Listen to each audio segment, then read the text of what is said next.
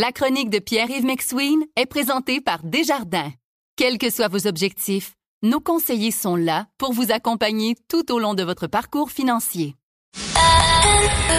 C'est 23. Voici la chronique économique de Pierre-Yves McSween.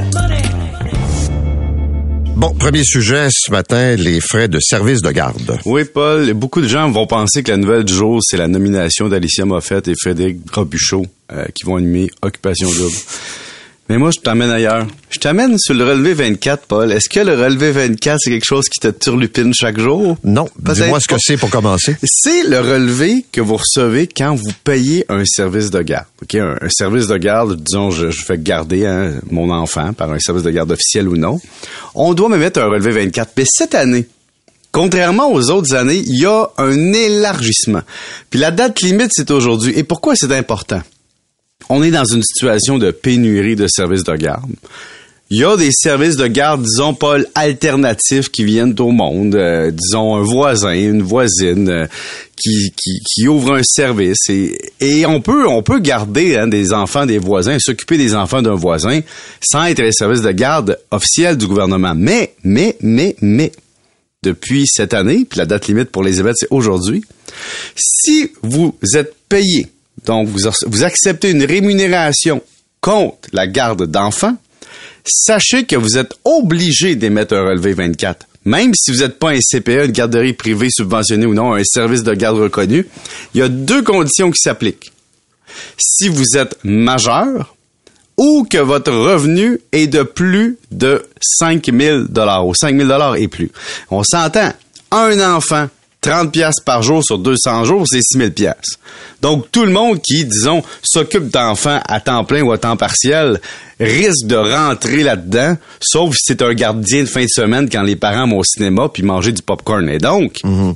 ce qui va arriver, c'est que le gouvernement va commencer à dire vous avez euh, vous avez un reçu pour frais de garde d'enfants, euh, il est où votre relevé 24 Personne va dire on m'a pas donné ça. Ah, depuis le jusqu'au 28 euh, février 2023, vous êtes obligé d'en avoir un parce que ça doit être émis aujourd'hui là, c'est la date limite. Et donc, il y a seulement dans le fond les adolescents ou les adolescentes ou les services de garde qui reçoivent moins de 5000 dollars par année en chiffre d'affaires, là, pas en revenu net, là, en chiffre d'affaires, qui pourront ne pas faire ça. Et donc, si vous voulez utiliser dans votre déclaration de revenus le 30 avril des frais de garde pour réclamer votre crédit, vous allez devoir avoir un relevé 24 émis par votre service de garde. Et si le service de garde refuse, Paul, oui. il y a des bonnes chances que le service de garde soit pas tout à fait déclaré. Je te dis ça comme ça on jase. Si votre service de garde dit je ne sais pas de quoi vous me parlez, c'est que peut-être euh, c'est peut-être une bonne indication. Mais c'est normal par exemple que je te donne un exemple. Tu es une personne qui faisait ça, euh, tu sais euh, pour arrondir les fins de mois, tu disais je vais je vais offrir mes services pour m'occuper d'enfants de voisins qui ont de la misère. Mais de savoir que tu dois émettre un relevé 24 puis il faut que tu déclares éventuellement les revenus. Ah, ça, ça a toujours été le cas, mais on sait que pendant des décennies, ça n'a pas été le cas, mais c'était une façon de procéder.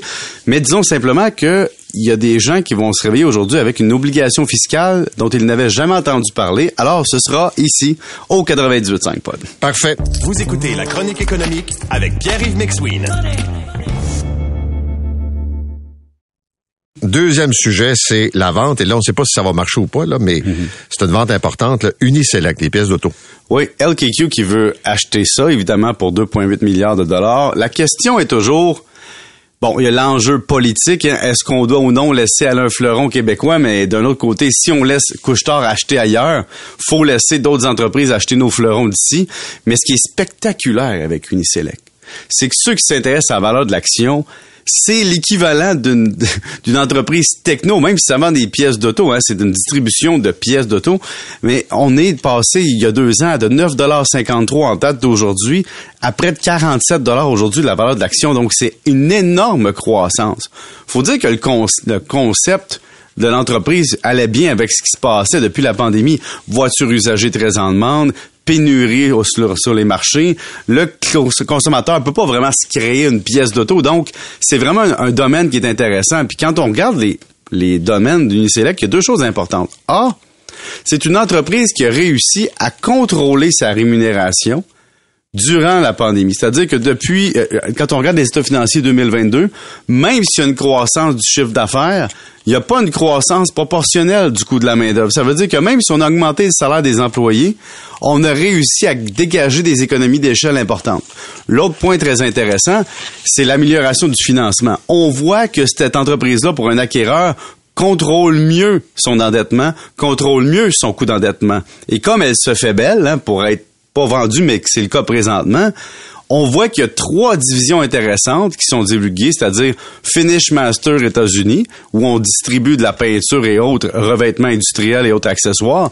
T'as les produits automobiles Canada, puis t'as des ventes aussi au Royaume-Uni. Donc, c'est une entreprise qui est redistribuée géographiquement, qui a une excellente croissance au niveau des résultats, et que pour un acquéreur, un acquéreur étranger, peut être une façon d'augmenter son marché.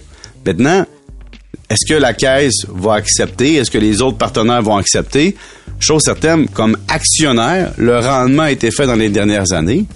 Mais est-ce qu'on va se dire, on peut faire plus, on peut demander plus? C'est comme dans n'importe quel processus public d'acquisition.